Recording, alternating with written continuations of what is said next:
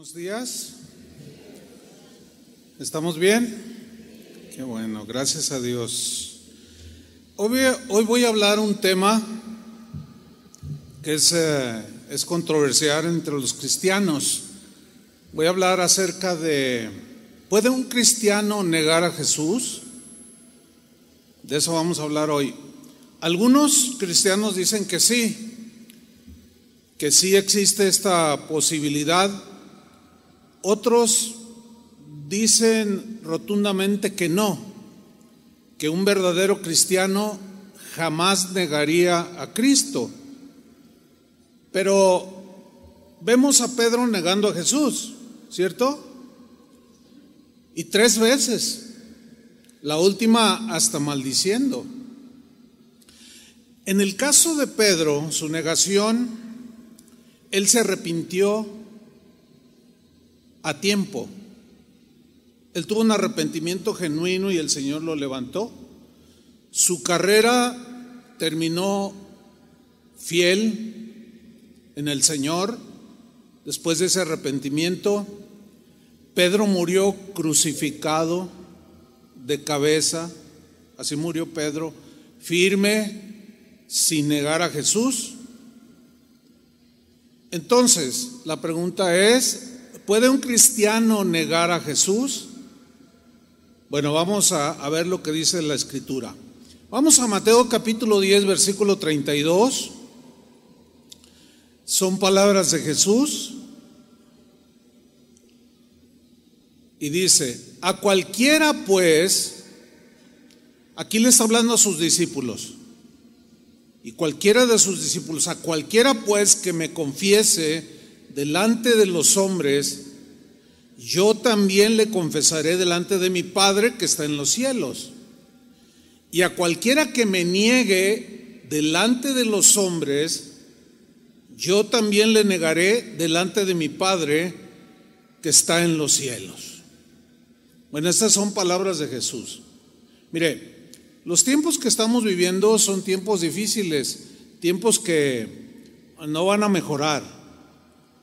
Cada vez hay una adversión más notoria en contra del cristianismo, de los cristianos, pero fíjese que ser cristiano en los tiempos, en los tiempos de Jesús no era nada fácil. Los primeros cristianos sufrieron persecuciones despiadadas de parte de las autoridades civiles, de grupos religiosos y aún de sus propios familiares Muchos fueron torturados, miles fueron masacrados. ¿Cuál fue su pecado? Amar y seguir a Jesús. Los primeros tres siglos de nuestra era, los cristianos fueron perseguidos por las autoridades del imperio romano. Si ustedes quieren saber más sobre las persecuciones en esos primeros tres siglos, pueden buscar en internet acerca de las diez persecuciones que diez emperadores romanos hicieron en contra de los cristianos. Atrocidades impresionantes. Nos faltaría tiempo para narrar cada una de ellas. Pero ¿cuál fue su pecado de esos cristianos de los primeros 300 años? Pues fue amar y seguir a Jesús.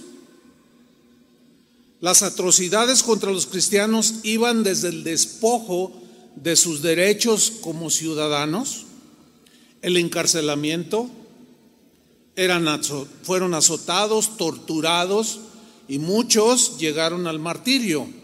¿Cuál fue su pecado, entre comillas? Amar y seguir a Jesús.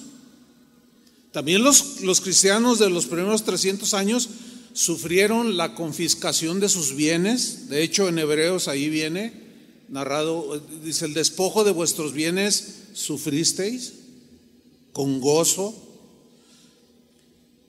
Ellos sufrieron la destrucción de sus propiedades, de sus escritos, de sus símbolos. Sufrieron muchas cosas para obligarlos a renegar de Jesús, a retractarse y terminando, para terminar negando a Jesús y aún eran obligados a delatar a otros cristianos. ¿Cuál fue su pecado? pues amar y seguir a Jesús. Ahora, es muy importante entender que lo que dijo Jesús en los textos que leímos al principio de Mateo, fueron dichos en el contexto de persecución y de sufrimiento por causa de Jesús. Esto es importante señalarlo.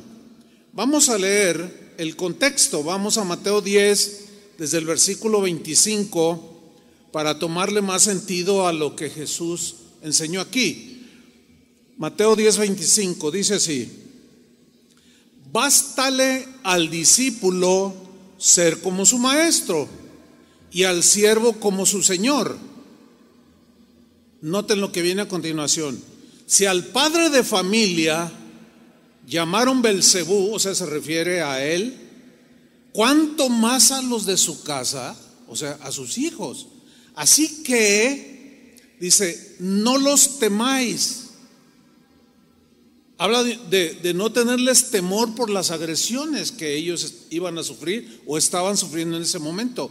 No los temáis, dijo Jesús, porque nada hay encubierto que no haya de ser manifiesto, manifestado, ni oculto que no haya de saberse.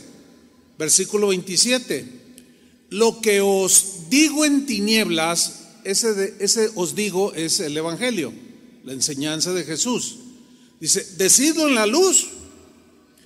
Y lo que oís al oído, o sea, el Evangelio, proclamadlo desde las azoteas. Versículo 28, 28. Y no temáis a los que matan el cuerpo. Otra vez les vuelve a decir, no temáis a los que matan el cuerpo. Se refiere a que ellos podían llegar a ser asesinados por causa de su fe. Dice, no le tengan miedo. Dice, mas el alma no pueden matar porque el alma es eterna y esa nadie la puede tocar.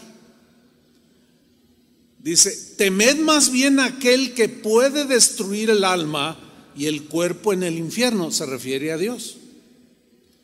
Versículo 29. No se venden dos pajarillos por un cuarto, que era una monedita de la de menor valor, con todo, ni uno de ellos cae a tierra sin vuestro Padre otra versión dice, sin que lo permita el Padre. Versículo 30. Pues aún vuestros cabellos están todos contados. Esto habla del cuidado de Dios. Jesús está diciendo, si Dios cuida a las aves, a los pajarillos, hasta el más sencillo, Dios va a cuidar de ustedes. Ahora, les pueden quitar la vida por causa de, de su fe, de Cristo, pero el alma no la pueden matar. No le tengan miedo a los malos que tratarán de dañarlos a causa de su fe. Versículo 31, así que no temáis. Van tres veces que dice, no tengan temor. Más valéis vosotros que muchos pajarillos. Ahora, aquí en el versículo 32 es donde entra, están los versículos que leímos al principio.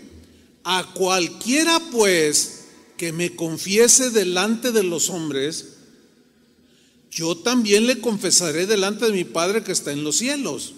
Y a cualquiera que me niegue delante de los hombres, yo también le negaré delante de mi Padre que está en los cielos. Está notando que en el contexto de, de, negar o de confesar o de confesar y negar está la persecución, está la agresión que los cristianos sufren por causa de Cristo. Y tres veces al decir Jesús, no temáis, es dando un énfasis porque precisamente es ese temor a, padecer, a sufrir por causa de Cristo que muchos, al ver lo duro de la persecución o de las agresiones, niegan a Jesús. Lo cual es terrible para un cristiano. Versículo 34, sigue diciendo Jesús, ¿no pensáis que he venido para traer paz a la tierra? No he venido para traer paz sino espada. A ver, ¿cómo conciliar este versículo con aquel que Jesús mismo dijo, mi paz os dejo, mi paz os doy? Es que la paz aquí son dos cosas diferentes. Cuando Jesús dijo, mi paso os dejo, mi paso os doy, habla de la paz interior que recibe todo aquel cristiano que entrega su vida a Cristo. Porque hay una, una nueva relación o una relación con Dios el Padre. Y al ser justificados tenemos paz para con Dios. Que en medio de la persecución nosotros podemos seguir teniendo paz. En medio de la aflicción, en medio de la, de la agresión, podemos seguir teniendo la paz de Cristo. Pero por causa de Cristo es que se rompe la paz con otras personas. Eso es lo que significa aquí. No penséis que he venido para traer paz a la tierra. No he venido para traer paz sino espada por causa del mensaje, por causa del Evangelio, por causa de Cristo. Versículo 35. Porque he venido para poner en disensión al hombre contra su padre. ¿Por qué? Por causa del Evangelio, por haber recibido a Cristo, por haber dejado la vida que se vivía antes, por haber dejado incluso la religión de sus padres, dice, va a haber disensión. ¿Cuántos de ustedes han vivido o vivieron o están viviendo esta circunstancia por causa de Cristo? Levanten su mano. Ahí está, confirmado. ¿Sí? Sigo leyendo. Eh, a la hija contra su madre por causa de Cristo. O sea, la hija cristiana, la madre no, o viceversa. Y hay agresión. Y a la nuera contra su suegra. Bueno, aquí puede ser por cualquier circunstancia. No, no es broma, es broma. Versículo 36. Y los enemigos del hombre serán los de su casa. Siempre que una persona se convierte a Cristo, cambia su vida, su forma de pensar, de conducirse, de actuar, los primeros en darse cuenta, obviamente, son los de su propia familia. Puede ser el esposo, la esposa, los padres, la nuera, los yernos. Y son los primeros en agredir al nuevo convertido. Y aquí Jesús lo dice, los enemigos del hombre serán los de su propia casa, o sea, su familia. Versículo 37, enseguida Jesús establece pues un estándar que, que suena fuerte, pero es que así son las cosas por causa de Cristo. El que ama a padre o madre más que a mí, no es digno de mí. O sea, eh, si prefieres más consentir y conciliar con tu padre y a tu madre, o tu madre o tu yerno, tu familia, por causa de Cristo, y dicen, no, pues mejor me quedo con mis familiares, ya perdiste. Porque dice Jesús claramente que, al que el que ama padre o madre más que a mí, no es digno de mí. Porque tu, tu mamá no te va a salvar, tu papá tampoco, tu hermano menos, tu suegra, pues ya ni se diga. Es broma, es. Entonces fíjense lo, cómo dice aquí. El que ama a padre o madre más que a mí no es digno de mí. El que ama a hijo o hija más que a mí no es digno de mí. Versículo 38.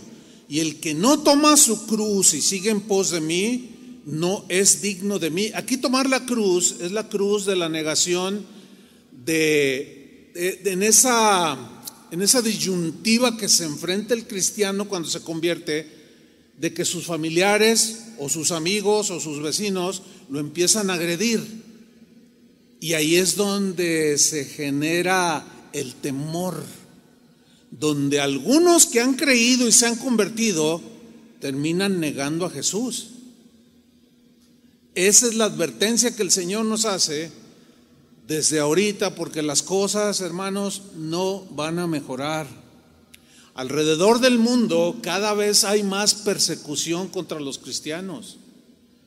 Por ejemplo, un país como Estados Unidos, que se precia ser el país más democrático del mundo, donde la gente es supuestamente libre, Tú en la universidad o en, los medios no puedes hablar de Jesús porque todos se te van encima, pero sí puedes hablar de Alá, de Buda, de Krishna, de cualquier otro Dios menos de Jesús, de cualquier otro libro sagrado menos de la Biblia. Qué cosas, ¿no?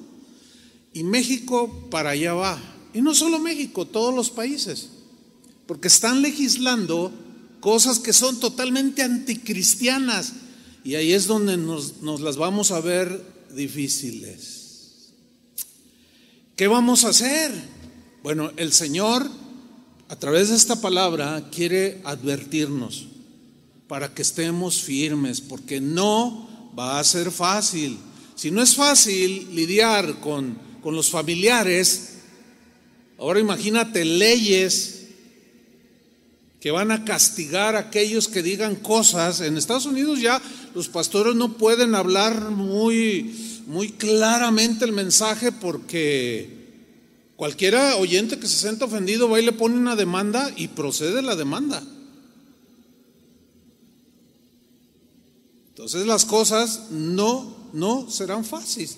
Fáciles. Versículo 38, aquí Jesús dice, el que no toma su cruz, sigue en pos de mí, no es digno de mí.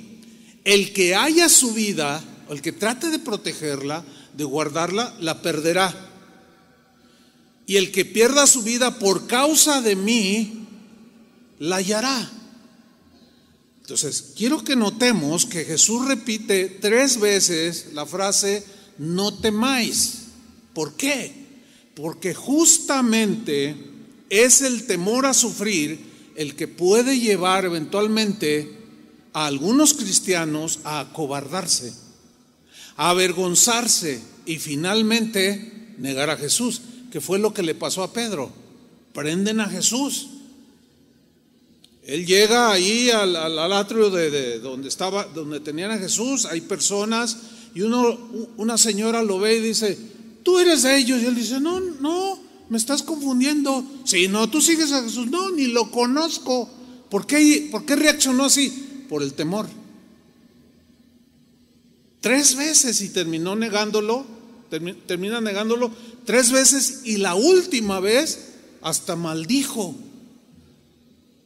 Todos estamos en esa posibilidad de deslizarnos y terminar negando a Jesús. En una ocasión, narra el Evangelio de Juan acerca de un hombre que había nacido ciego. Jesús se acerca con él, lo sana, el hombre recibe la vista, todos los que conocían a este ciego de nacimiento se sorprendieron, se maravillaron de tan grande milagro. Y el rumor o la noticia corrió por todos lados. Llegó la noticia a las autoridades eh, civiles, llegó la noticia a las autoridades religiosas de ese tiempo. Fueron con el que había sido ciego y le preguntaron, ¿Quién te sanó? Pues un hombre, no, es pecador. Yo no sé si sea pecador. Yo solo sé que no veía y ahora veo. Entonces se formó un alboroto como consecuencia de ese milagro extraordinario, pero algunos creyeron. Pero leamos lo que dice en Juan capítulo 9, versículo 18. Pero los judíos que no creían que él había sido ciego y que había recibido la vista, hasta que llamaron, ¿a quiénes llamaron? Yo lo puse entre comillas ahí, a los padres del que había recibido la vista. O sea, empezó la controversia, no, no estaba ciego, no, que sí, yo lo conozco, testificaban otros, pero estos, autoridades religiosas, llamaron a los padres del que había recibido la vista. Versículo 9. Y les preguntaron, note, sus padres, familia, diciendo, ¿es este vuestro hijo el que vosotros decís que nació ciego? ¿Cómo pues ve ahora? Le pregunta a los padres. Sus padres respondieron y les dijeron, sabemos que este es nuestro hijo y que nació ciego. Lo sabemos, somos sus padres, nosotros lo criamos. Pero, versículo 21, como vea ahora, no lo sabemos. O quién le haya abierto los ojos. Nosotros tampoco lo sabemos. Luego dice, edad tiene. Preguntadle a él. Él hablará por sí mismo. Ahora, fíjate, en el versículo 22, lo que viene a continuación, léelo con mucha atención. Esto dijeron sus padres porque tenían miedo de los judíos. Por cuanto los judíos ya habían acordado que si alguno confesase que Jesús era el Mesías, fuera expulsado de la sinagoga. ¿Ve? Ahí está. Por eso dijeron sus padres, edad tienen, pregúntale a él. O sea, ellos se zafaron del asunto. Dijeron, no, no, no, no. Nosotros, miren, se deduce que cuando ellos ven a su hijo viendo, se maravillaron. Y dijeron, wow, y se alegraron de ver a su hijo sano. Sin embargo, había llegado a sus oídos de que todo aquel que confesara que Jesús era el Mesías iba a ser expulsado de la sinagoga. Y ahí es donde entraron en conflicto. Sin duda que cuando ellos recibieron de él mismo, de su hijo, la noticia de cómo es que había visto, un hombre me sanó, dicen que es el Mesías. Sin duda que ellos se maravillaron, pero al sopesar la amenaza de los judíos, dijeron, ¿qué hacemos? ¿Confesamos a Jesús? ¿O nos hacemos de la vista gorda? ¿Nos lavamos las manos? Y le decimos, ya está grandecito, pregúntenle a él. Pero Juan dice claramente que eso dijeron sus padres por temor. Ahí perdieron su oportunidad de salvación.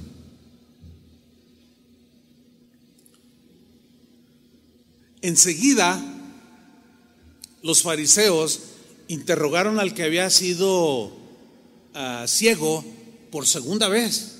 Vamos a leerlo, Juan 9:26. Le volvieron a decir, ¿qué te hizo? ¿Cómo te abrió los ojos? Él respondió, yo os lo he dicho y no habéis querido oír o entender, no, no, no, no quieres entender. ¿por qué lo queréis oír otra vez? ¿Queréis también vosotros haceros sus discípulos? Y miren la respuesta. Y le injuriaron, lo ofendieron, lo menospreciaron, lo atacaron. Fíjense, por haber sido sanado, lo atacaron. Y él, él, les, les, les revela y dice, ¿se quieren hacer también ustedes sus discípulos? Ellos le injuriaron y dijeron, tú eres su discípulo. Tú sí eres su discípulo, pero nosotros discípulos de Moisés somos. Vamos hasta el versículo 34. Respondieron y le dijeron al que había sido ciego, tú naciste del todo en pecado y nos enseñas a nosotros. ¿Y qué hicieron?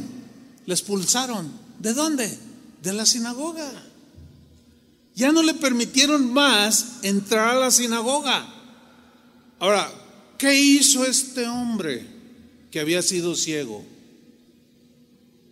Dice en el versículo 35, oyó Jesús que le habían expulsado y hallándole significa que fue a buscarlo para alentarlo a a no retractarse, sino a afirmarse. Y hallándole le dijo, ¿crees tú en el Hijo de Dios? El que había sido ciego respondió y dijo, ¿quién es, Señor, para que crea en Él? Le dijo Jesús, pues le has visto, el que habla contigo, Él es. Y vean la reacción sin importar lo que dijeran los religiosos, sin importar que sus padres no conciliaban por temor haber negado a Jesús, él dijo, creo Señor, ¿y qué hizo? Y le adoró. ¿Y los padres del que había sido ciego? Este que fue ciego, que el Señor había sanado, estará en la eternidad, está en la eternidad y lo veremos algún día. Y tal vez platicaremos con él, nos contará más largamente la historia, con más detalles, qué sé yo. Pero ¿y los papás de él? ¿No estarán? ¿Por qué? Porque lo negaron. Sin duda que les impactó la noticia, pero prefirieron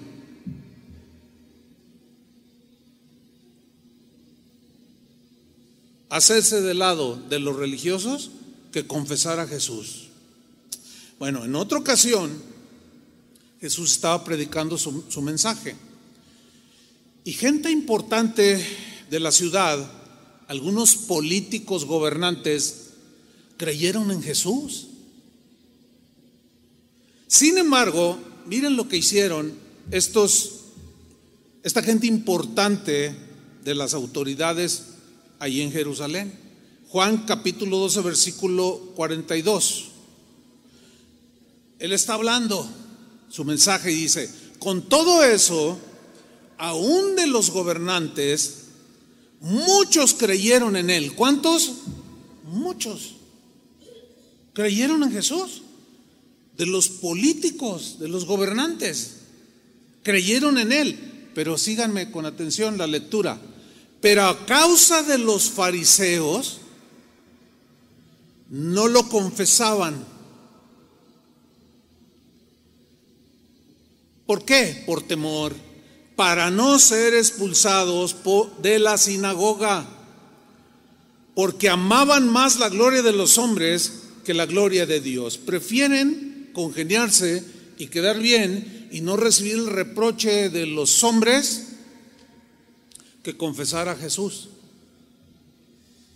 Por eso es que Jesús nos dejó a los que hemos creído una advertencia muy seria, hermanos muy seria.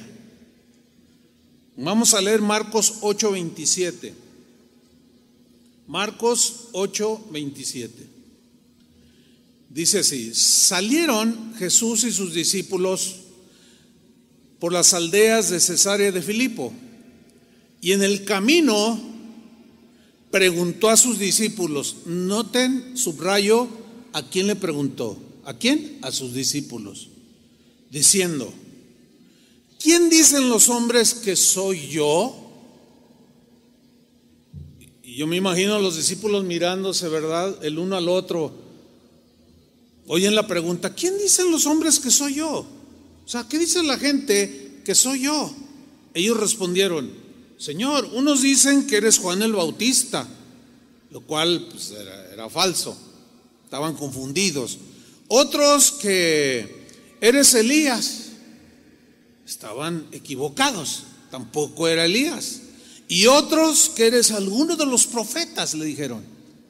Entonces él les dijo, y vosotros, los que me siguen, mis discípulos, ahora, como cada uno de los que estamos aquí, y vosotros, ¿quién decís que soy yo? ¿Quién soy para ustedes? ¿Soy uno más? ¿Un profeta más? ¿Un iluminado más? ¿O quién soy para ustedes? Y respondiendo Pedro, tomando la iniciativa y representando a los, demás discípulos, le dijo, tú eres el Cristo. Pregunta, ¿estaba en lo cierto? Sí. Lo está confesando, está aceptando, está diciendo, para nosotros tú eres el Cristo. En otra ocasión, el mismo Pedro dijo, ¿a quién iremos si solamente tú tienes palabras de vida eterna? O sea, él había confesado, él había creído, había declarado su fe en el Señor. Sin embargo, cuando llegó la persecución, él terminó negando a Jesús. Pero sigo aquí en, Marcos 8, vamos al versículo 34. Y llamando a la gente y a sus discípulos, les dijo, si alguno quiere venir en pos de mí, noten el verbo querer. Tiene que ver con la voluntad, porque no todos quieren. Ahora, yo les pregunto, ¿cuántos quieren seguir en pos de Jesús? Levante su mano. Ok, ok, se, entiende, están aquí, están oyendo una enseñanza del Evangelio, se entiende que queremos, hemos querido ir en pos de Jesús. Pero miren lo que dice el Señor. Si alguno, o sea, cualquiera, sin distinción, quiere venir en pos de mí, quiere seguirme, quiere caminar como yo caminé, quiere andar como yo anduve o como ando en ese momento presente, les dice lo siguiente, niéguese a sí mismo. ¿Qué es negarse a sí mismo? O sea, negarse a sí mismo es que vas al aceptar a Cristo, acepta su enseñanza. Y que cueste lo que cueste, a pesar de la aflicción o la persecución o el sufrimiento, tú vas a permanecer firme. Vas a poner los intereses de Dios, la importancia de Dios en primer lugar antes que tus propios intereses. No como los padres del hombre que había sido ciego no como los fariseos, sino como aquellos que han entendido que sí o sí van a permanecer en Cristo. Cueste lo que cueste. Eso significa negarse a sí mismo. Si alguno quiere venir en pos de mí, eh, está bien, pero hay un costo a pagar. Niéguese a sí mismo. ¿Qué vas a hacer cuando te presionen? o tu familia o tu Cristo. ¿Qué vas a hacer? O renuncias a tu cristianismo o te corremos del trabajo, lo cual es, es un abuso impresionante. Sin embargo, sucede. ¿eh? ¿Qué vas a hacer? ¿Se acuerdan que Juan dijo que sus mandamientos no son gravosos? Bueno, son gravosos y difíciles para el que no ama suficiente a Cristo. Entonces, aquí es donde tenemos que afirmarnos, hermanos. Tenemos que permanecer en Él, cueste lo que cueste, porque a fin de cuentas, ¿qué es la vida? ¿Qué tantos años vamos a vivir en esta tierra comparado con la eternidad que vamos a vivir con Él. Para que en un momento así lo neguemos, reneguemos de Él. O en todo caso,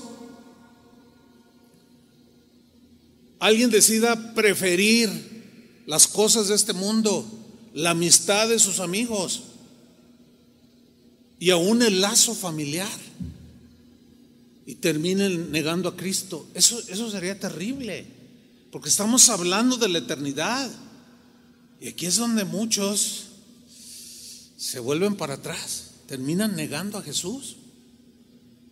Hace no mucho hablaba con, un pastor y me decía, oye Chuy, en 40 años que tiene casa de oración, ¿cuánto, ¿cuánta gente ha pasado por casa de oración? Le dije, no, miles, miles de personas. Y luego me pregunta, ¿y cuántos crees que han permanecido? Le digo, mira, eso no lo puedo saber. Sin embargo, sí me he dado cuenta que muchos hoy lo niegan.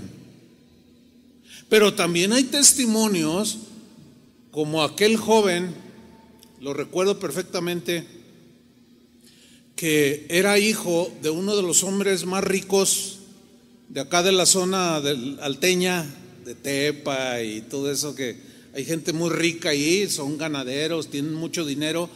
Y cuando él se convirtió, cuando entregó su vida a Cristo, el primero que se puso en contra del muchacho, que sigue en los caminos del Señor, por cierto, fue su papá.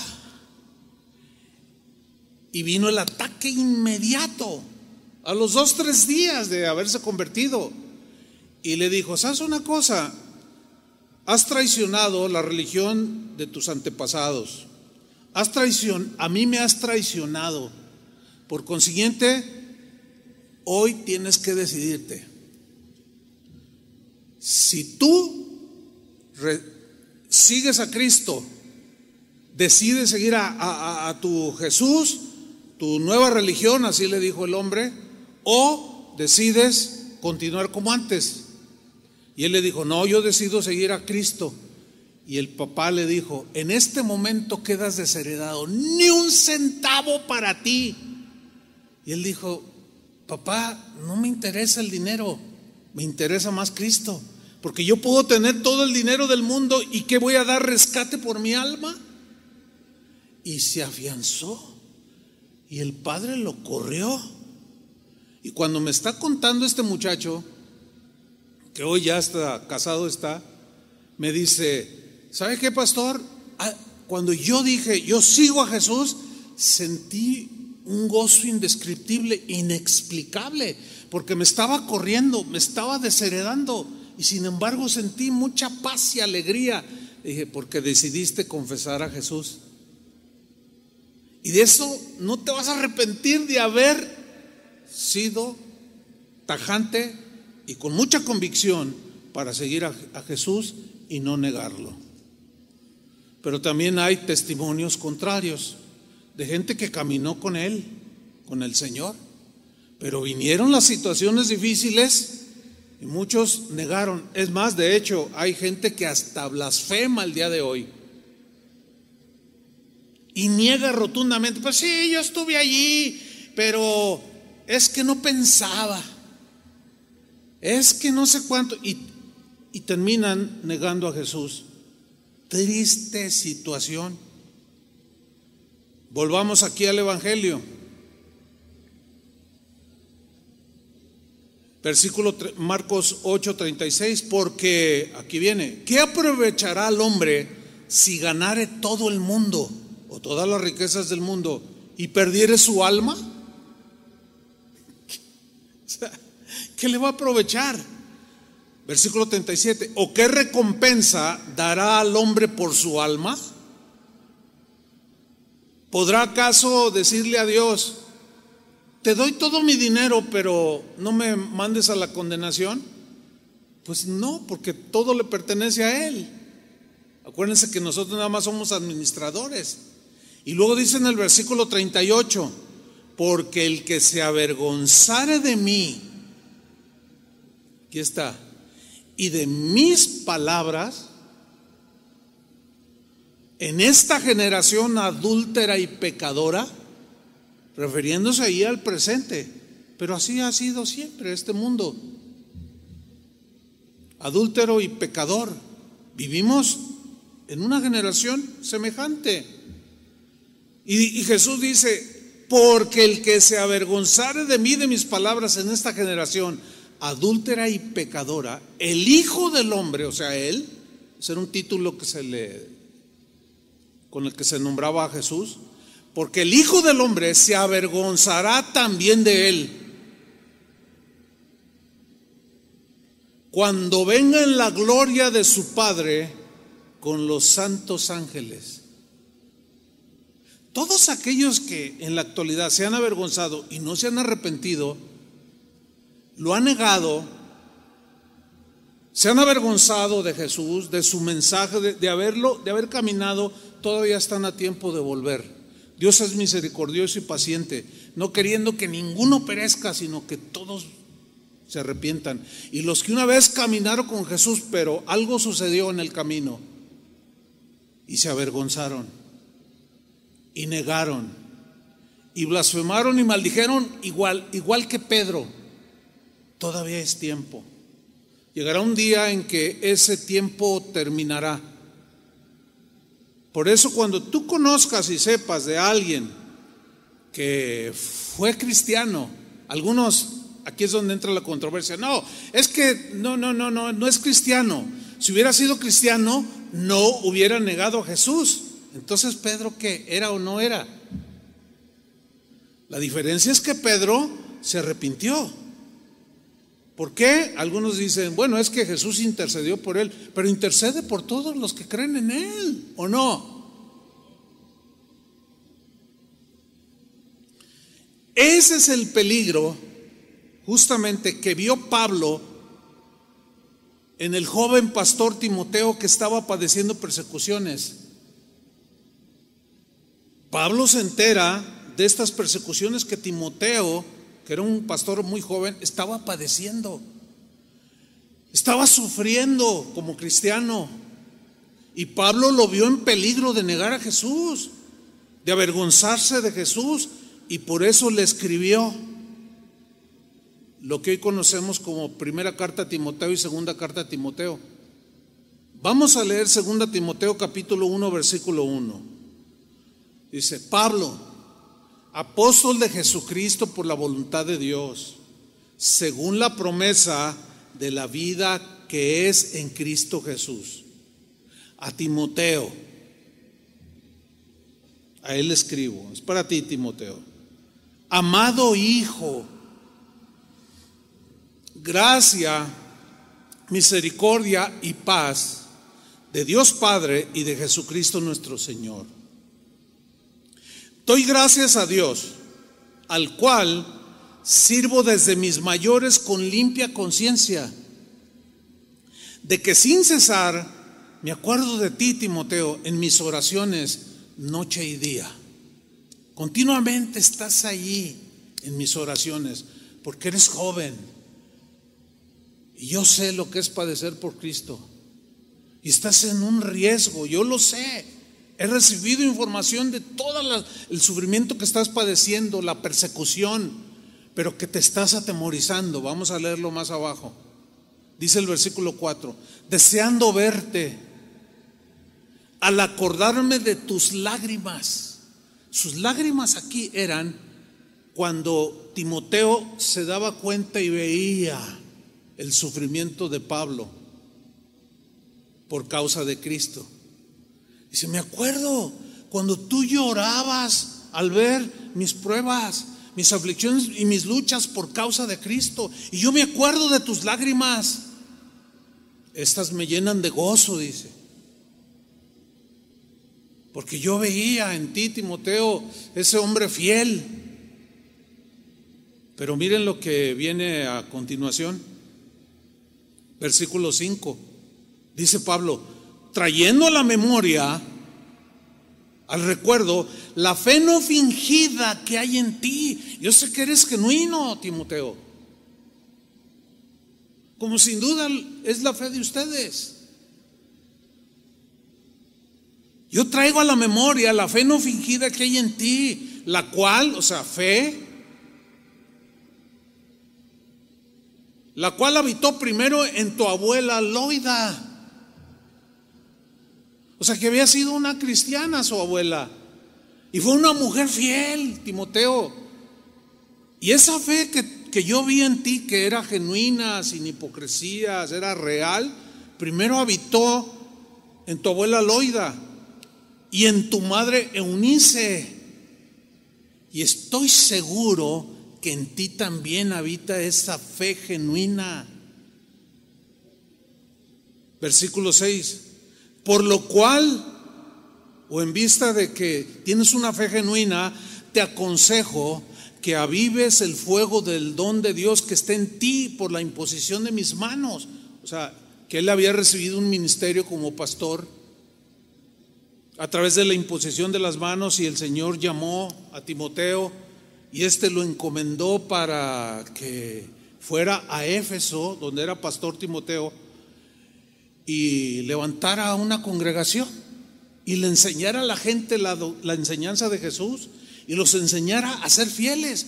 Pero en esa predicación, en esa eh, hacer su ministerio, las persecuciones eran bien duras. Nerón era el que gobernaba en ese tiempo. De hecho, Pablo murió bajo el, el gobierno de Nerón, decapitado, Pedro también de cabeza y todos los discípulos. Esto estaba haciendo mella en el corazón de Timoteo, que no tenía mucha experiencia, pero el cuidado del hombre de experiencia, de Pablo en este caso, era, era vital. Por eso le escribió esta carta y le dice, aviva el fuego del don, o sea, no le bajes Timoteo, tú eres un hombre de Dios, eres un hombre de fe pero que, que, la persecución, el sufrimiento, no derriben esa fe, no la anulen y termines negando al Señor, como vamos a ver más abajo que le escribe.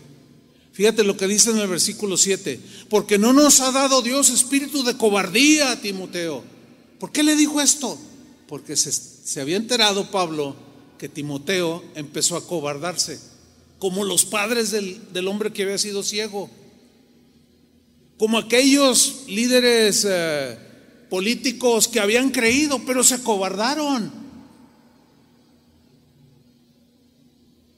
Y decidieron mejor seguir la gloria de los hombres.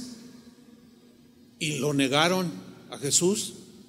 Dice, no, Timoteo, mira, Dios no nos ha dado espíritu de cobardía, sino de poder de amor y de dominio propio.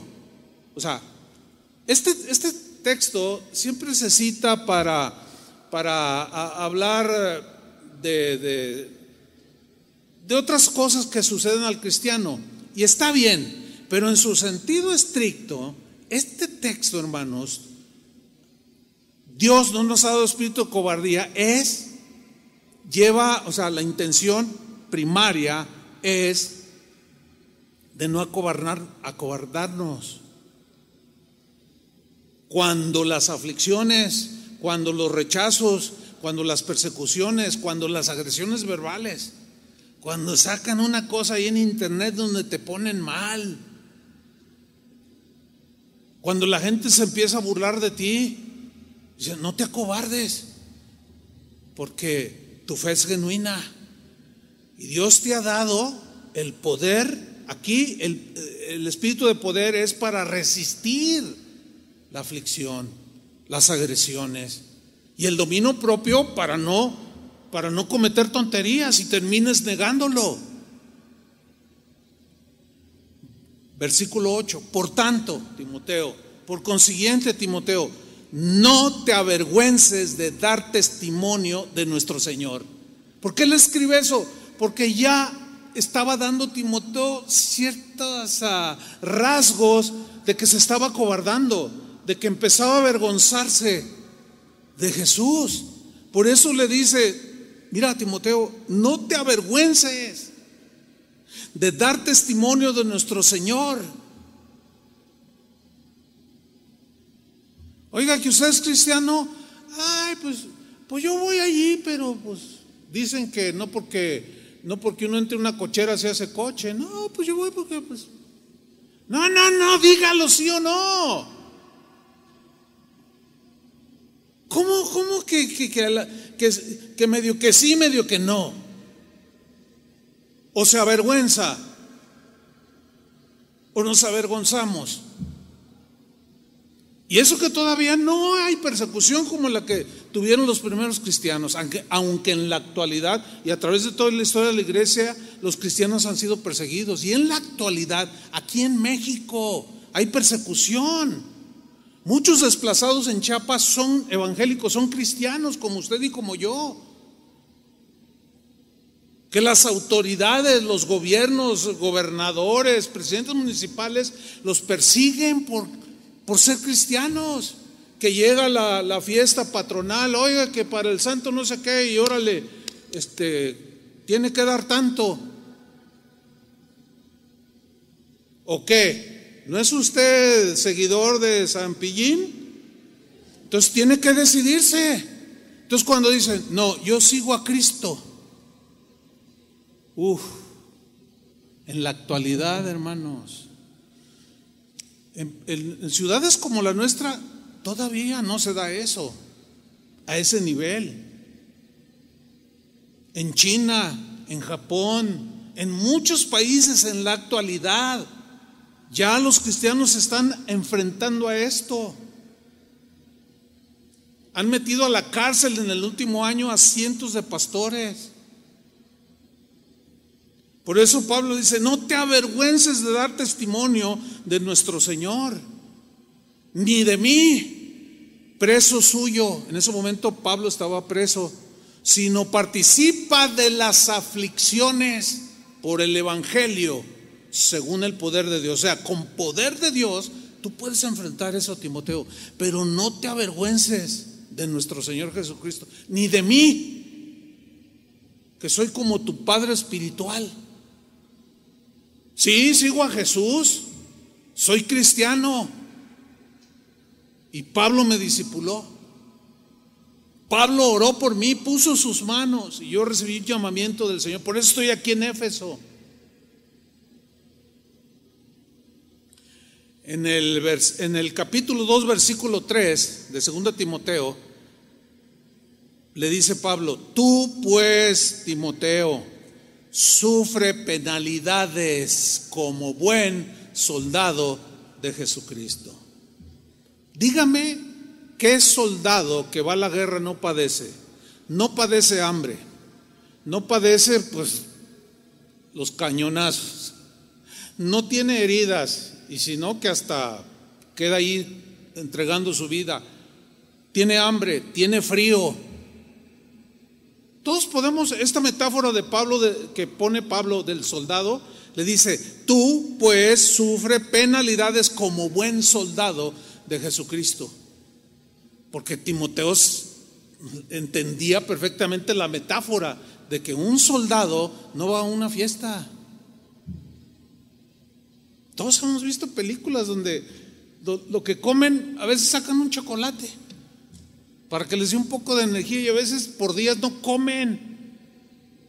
Yo conocí a un hermano, él ya murió, él fue a la guerra de Vietnam, estudiamos en el mismo seminario y un día platicando con él me dice, mira, te voy a platicar algo que yo no lo platico, es más, nadie sabe, pero te lo voy a platicar a ti. Digo, a ver, dime. Dice, ¿sabes? Yo, yo nací en Estados Unidos. Mis padres emigraron a los Estados Unidos y yo nací allá. Y crecí y me tocó ir a la guerra de Vietnam. No me digas.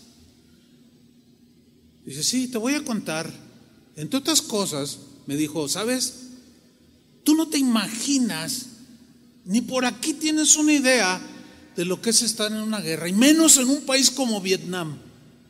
¿Sabes cómo, cómo, cómo dormíamos? Con el fusil en las manos o la metralleta.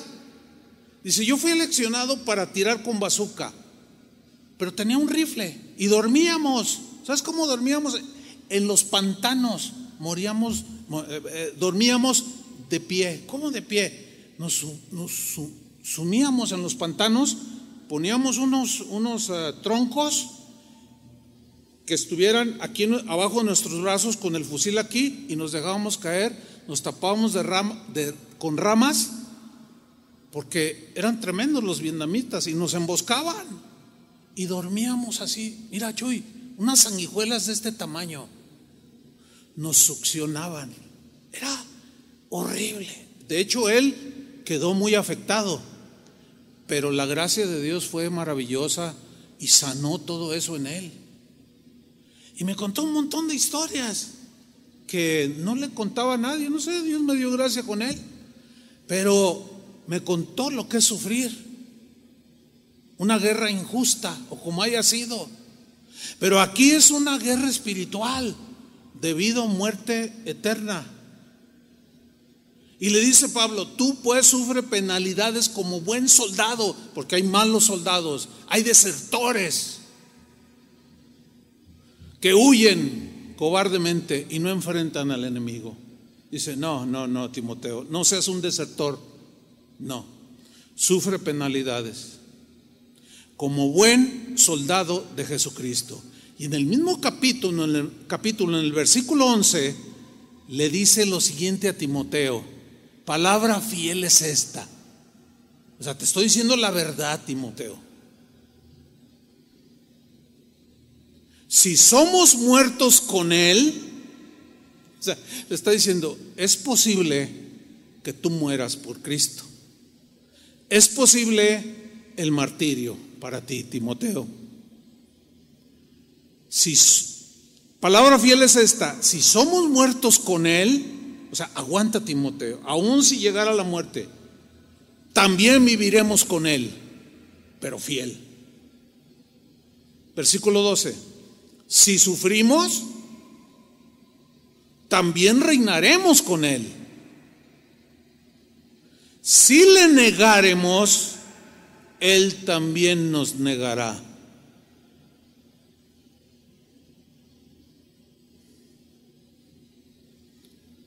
Si le negaremos, Él también nos negará. Le está diciendo a un discípulo, Esa controversia de que si un cristiano no, no, no, no puede negar al Señor porque pues un verdadero discípulo no niega a Jesús. Bueno, entonces ¿por qué Pedro lo negó y por qué Pablo insiste con esa con esa vehemencia, con ese énfasis? Timoteo, no te, acobardes, no te avergüences. Y luego le dice, más claro no puede ser. Puedes morir, Puedes sufrir por Cristo, puedes aún morir. Pero si lo haces hasta el final con fidelidad, vas a reinar con Cristo.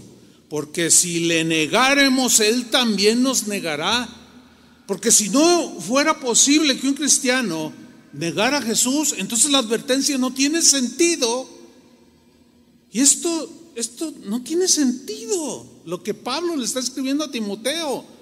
Le está advirtiendo, no tendría sentido si un cristiano no pudiera negar a Jesús.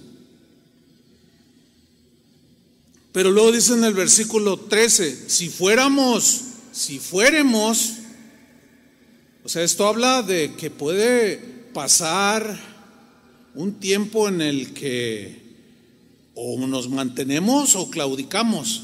Si fuéramos infieles, en determinado momento lo negáramos, nos avergonzáramos de él, dice, él, Timoteo, permanece fiel, como permaneció fiel con Pedro cuando lo negó. Si confesamos nuestros pecados, nuestra cobardía, Él es fiel y justo para perdonarnos. Dice, Él no puede negarse a sí mismo de que ha prometido sostenernos, darnos su gracia, si tú permaneces en Él.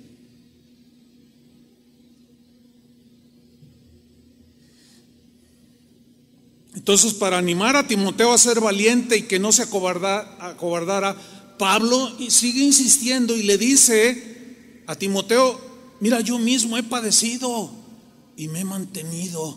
Sigue mi ejemplo, Timoteo. Le dice eso en 2 Timoteo 1:12. Por lo cual, dice, asimismo padezco esto. Esto es la prisión literal ahí. Timoteo, por esto, o sea, por permanecer fiel a Él, por no avergonzarme, por testificar de Jesús, por ser fiel, padezco esto. Prisión, literal, estaba en el calabozo. Mira lo que viene a continuación. Pero no me avergüenzo. No me avergüenzo. Porque yo sé a quién he creído. Segunda Timoteo 2.8 le dice a Timoteo, acuérdate de Jesucristo, del linaje de David, resucitado de los muertos conforme a mi evangelio, en el cual, evangelio, sufro penalidades, hasta prisiones, como si fuera un malhechor, como si fuera un delincuente. Por tanto, todo lo soporto por amor de los escogidos. ¿Qué está diciendo aquí Pablo? Yo no quiero ser piedra de tropiezo. ¿Cuántas historias usted ha oído de gente que se empezó a seguir a Jesús? Pero vino todo esto y comenzaron a avergonzarse. Y ya no siguen a Jesús. Es más, hay gente que me comenta, fíjese pastor, que el, que me habló a mí de Cristo, ahora reniega de él. Y ahora yo le digo, oye, si tú con, tanto énfasis y, de manera tan, tan eh, eh, insistente me hablabas de Jesús y ahora tú mira nada más. Ah, pues es que estaba medio tonto. Es que, no, no, no, ¿cómo que estabas medio tonto? ¿Qué te pasó? ¿A cuántos les ha pasado esto? Que los que te hablaron de Cristo se echaron para atrás después. Levanten su mano. Miren. Ahí está. Pablo dice, todo esto lo soporto por amor a los escogidos. Los escogidos son los que creen en Cristo, los que están en Cristo. O sea, padezco prisiones y todo con tal de que la gente oiga el Evangelio. Pero si yo me avergüenzo, si yo me echo para atrás, seré una piedra de tropiezo. Y tú también, Timoteo. Por eso le dijo todo lo que ya hemos leído, sufre penalidades, no te avergüences. Porque si tú lo niegas, Él te va a negar. Luego sigue diciendo Pablo, 2 Timoteo 3, 11, persecuciones, padecimientos como los que me sobrevinieron en Antioquía, en Iconio, en Listra, persecuciones que he sufrido y de todas me ha librado el Señor. O sea, sigo fiel. ¿Por qué? Porque confío en Él. Porque yo sé que Él me va a dar mi galardón. Y termina Pablo diciendo en 2 Timoteo 4, 7, he peleado la buena batalla. Dios me ha fortalecido, me ha dado su gracia, he sido valiente, he tenido pruebas, la duda en algún momento me quiso envolver, pero permanecí y he peleado la buena batalla, he acabado la carrera. En ese momento Pablo dice, ya, yo ya estoy próximo al final. He acabado mi carrera. Tú la estás empezando, Timoteo. ¿Qué vas a hacer? Mantente firme, permanece en él. Y termina Pablo diciendo, he guardado la fe.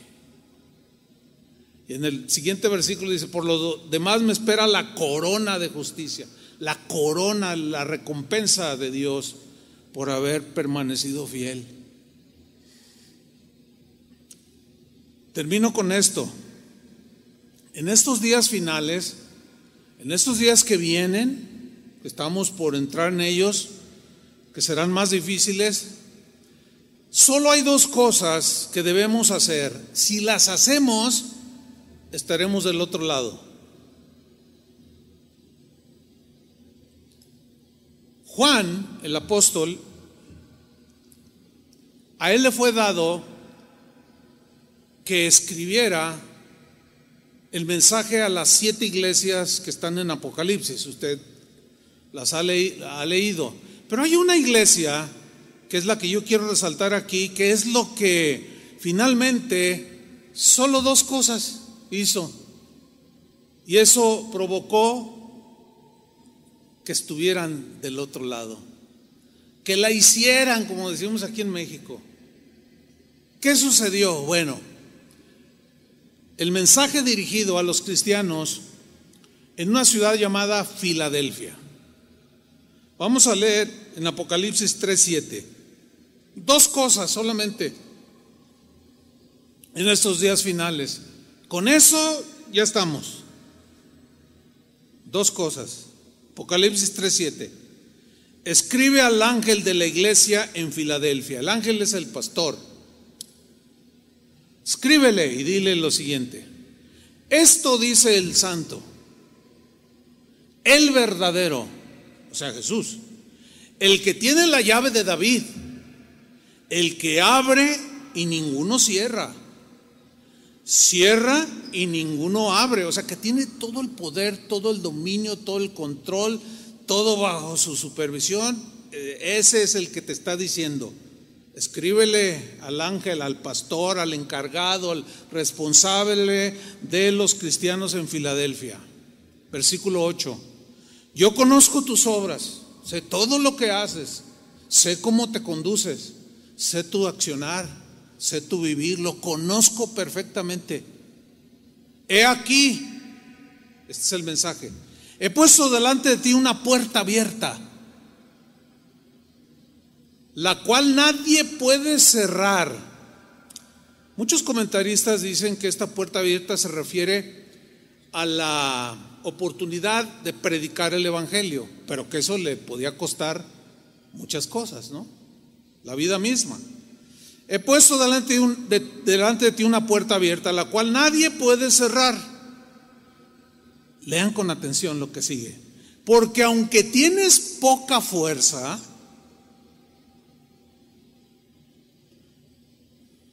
Dos cosas has hecho.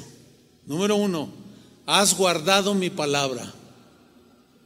No te avergonzaste de mí y de mi, ni de mis palabras. Has guardado mi palabra y no has negado mi nombre. Solo dos cosas. Has guardado mi palabra, has permanecido, has andado como yo anduve, has permanecido fiel. Te llegó la persecución, no tenías fuerza. Muchas puertas se te cerraron. Tuviste aflicciones. Hasta pobre materialmente te volviste por causa de mí, porque a los primeros cristianos los corrían del trabajo, les destruían sus negocios o los boicoteaban. No les compren eso porque son cristianos y se iban a la quiebra y entraban muchos en una pobreza extrema, pero se mantuvieron. Dos cosas. Número uno, has guardado mi palabra y no has negado mi nombre. Haz estas dos cosas. Hagamos estas dos cosas y ya la hicimos. Guardemos su palabra, permanezcamos fieles. El otro día alguien me, me dijo, oye pastor, Dice, fíjate que vi un video tuyo que tiene más de treinta y tantos años. No me digas. ¿Un video? Me dice, sí, ahí anda en YouTube. Le digo, a verlo. Y me dice, aquí está, mira. Pues me veo bien chavo. Bien joven. Dice, oye, pues ¿cuántos años tenías aquí? Pues ¿cuántos años hace de esto? Pues más de treinta. Pues era un joven de treinta y tantos años. Le digo, ¿cómo lo encontraste? No, pues alguien me lo compartió. Le digo, ah, y luego me dice, me dijo, me dijo algo que en el buen sentido eh, me, me alentó a continuar. Me dijo, ¿sabes qué? No has cambiado tu mensaje. No lo has cambiado. No lo has tergiversado. Sigues predicando. Bueno, gente que me conoce de más de 40 años, eventualmente me han dicho lo mismo. Y cuando me lo dicen, no es motivo para enorgullecerme, sino al contrario, como ya voy de salida, yo quiero seguir igual. Yo no quiero torcer el mensaje, no quiero eh, eh, tergiversarlo, quiero mantenerme guardando su palabra y no negar su nombre. Porque en Tito capítulo 1 dice que algunos dicen creer en Jesús, pero con sus hechos lo niegan. Creo que es Tito 1.12, no recuerdo bien, pero está en el primer capítulo. Muchos, muchos creen, dicen que creen en Él, pero con sus hechos lo niegan.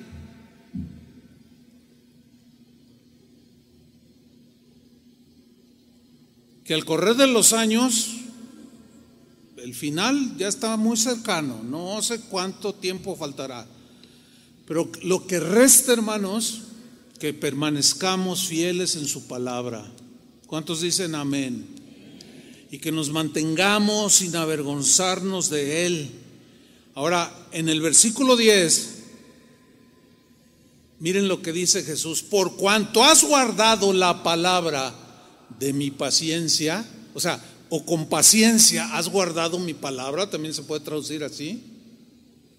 Yo también te guardaré de la hora de la prueba que ha de venir sobre este sobre el mundo entero para probar a los que moran sobre la tierra, o sea que las cosas no van a mejorar, se van a poner terribles.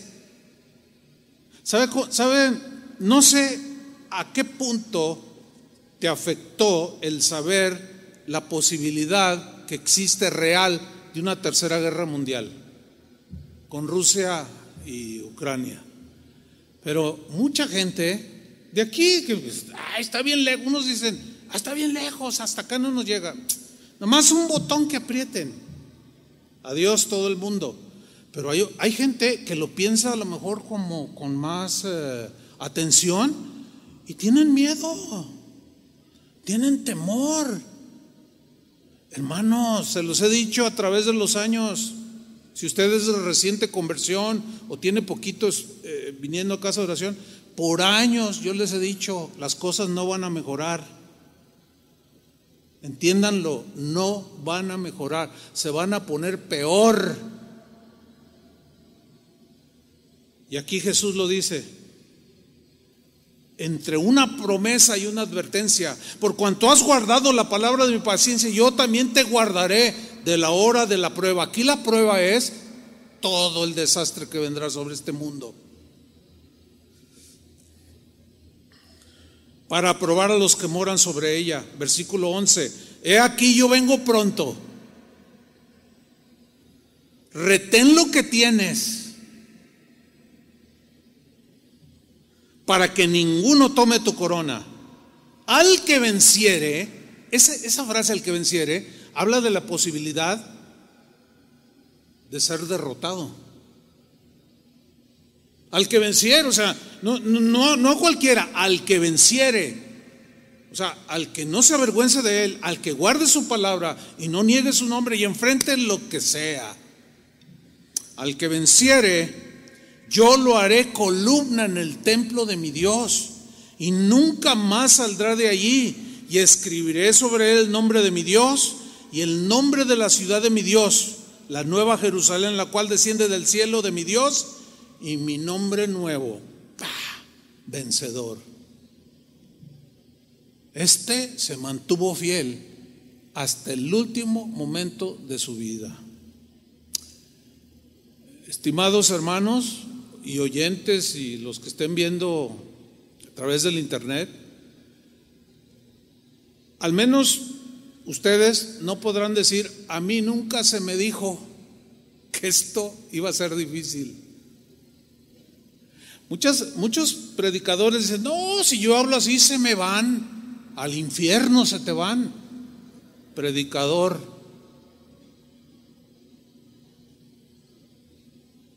no. No podemos castigar ni diluir el mensaje. Esta es la verdad del Evangelio, hermanos. Si alguno se avergüenza de mí, yo me voy a avergonzar de él en aquel día. Si alguno me negare, yo también lo voy a negar. Nunca te conocí, hacedor de maldad. Hermanos, permanezcamos fieles, fieles. Él no nos ha dado un espíritu de cobardía, nos ha dado fuerza. Nos ha dado el poder de su espíritu. La palabra de Dios es poderosa para mantenernos firmes hasta el final. Y un día todo esto terminará. Y los fieles estarán con el Señor. Y los infieles no. Oremos, hermanos. Señor, te damos muchas gracias. Sabemos que tu advertencia es clara. Algunos debaten y pero Señor, más claro que esto no puede haber. Tu palabra dice, el que piensa estar firme, mire que no caiga. Guárdanos, Señor, de la maldad de este mundo. Guárdanos, Señor, en medio de las tentaciones. Guárdanos en medio de las aflicciones para no negar tu nombre, para no avergonzarnos de tu palabra, Señor, y que permanezcamos fieles hasta el final. Ayúdanos, Señor, que tu gracia nos baste, porque sí nos basta, Señor. Gracias por darnos un espíritu de poder, de amor y de dominio propio. Que sepamos cómo reaccionar cuando vienen los ataques, las calumnias, conforme a lo que tú enseñaste, conforme a tu palabra. Gracias Señor porque